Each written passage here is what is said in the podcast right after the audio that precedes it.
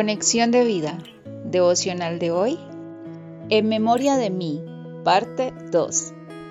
Dispongamos nuestro corazón para la oración inicial.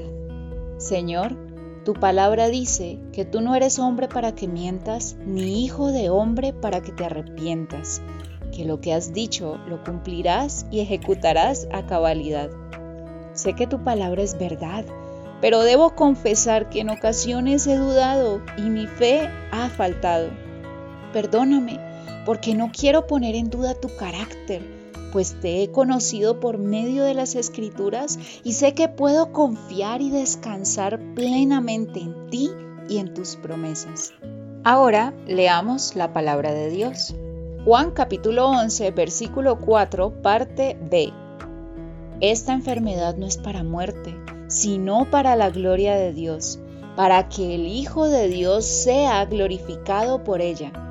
La reflexión de hoy nos dice, a través de tres ejemplos bíblicos, los cuales iremos desarrollando en el transcurso de la semana, miraremos lo que personajes bíblicos atesoraron en su memoria dependiendo de las circunstancias a las que se vieron enfrentados. El primer ejemplo que traeremos a colación es el de Marta y María.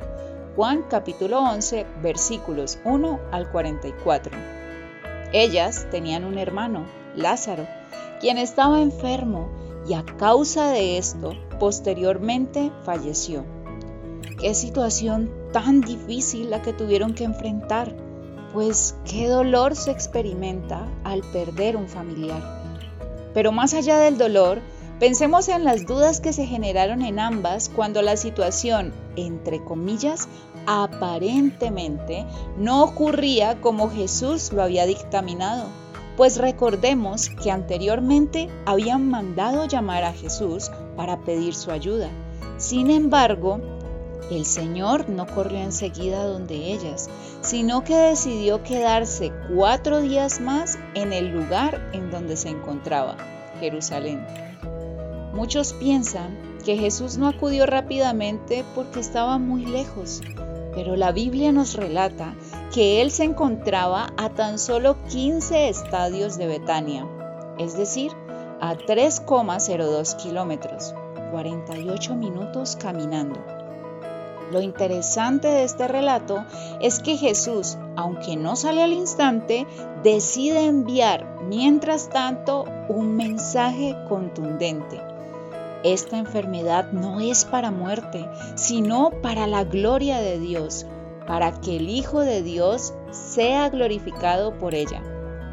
Por esta razón, decimos que en ellas se pudieron generar dudas, pues Jesús ha manifestado que la enfermedad de Lázaro no es para muerte, pero sus ojos están comprobando que su hermano ha fallecido.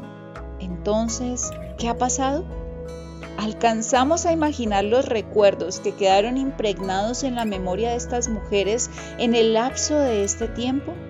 Seguramente no fueron los mejores.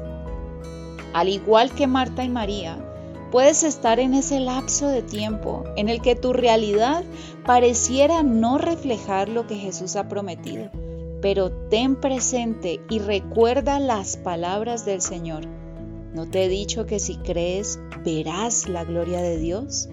Juan 11:40. Sea cual sea hoy tu situación, espera a Jehová, esfuérzate y alienta tu corazón.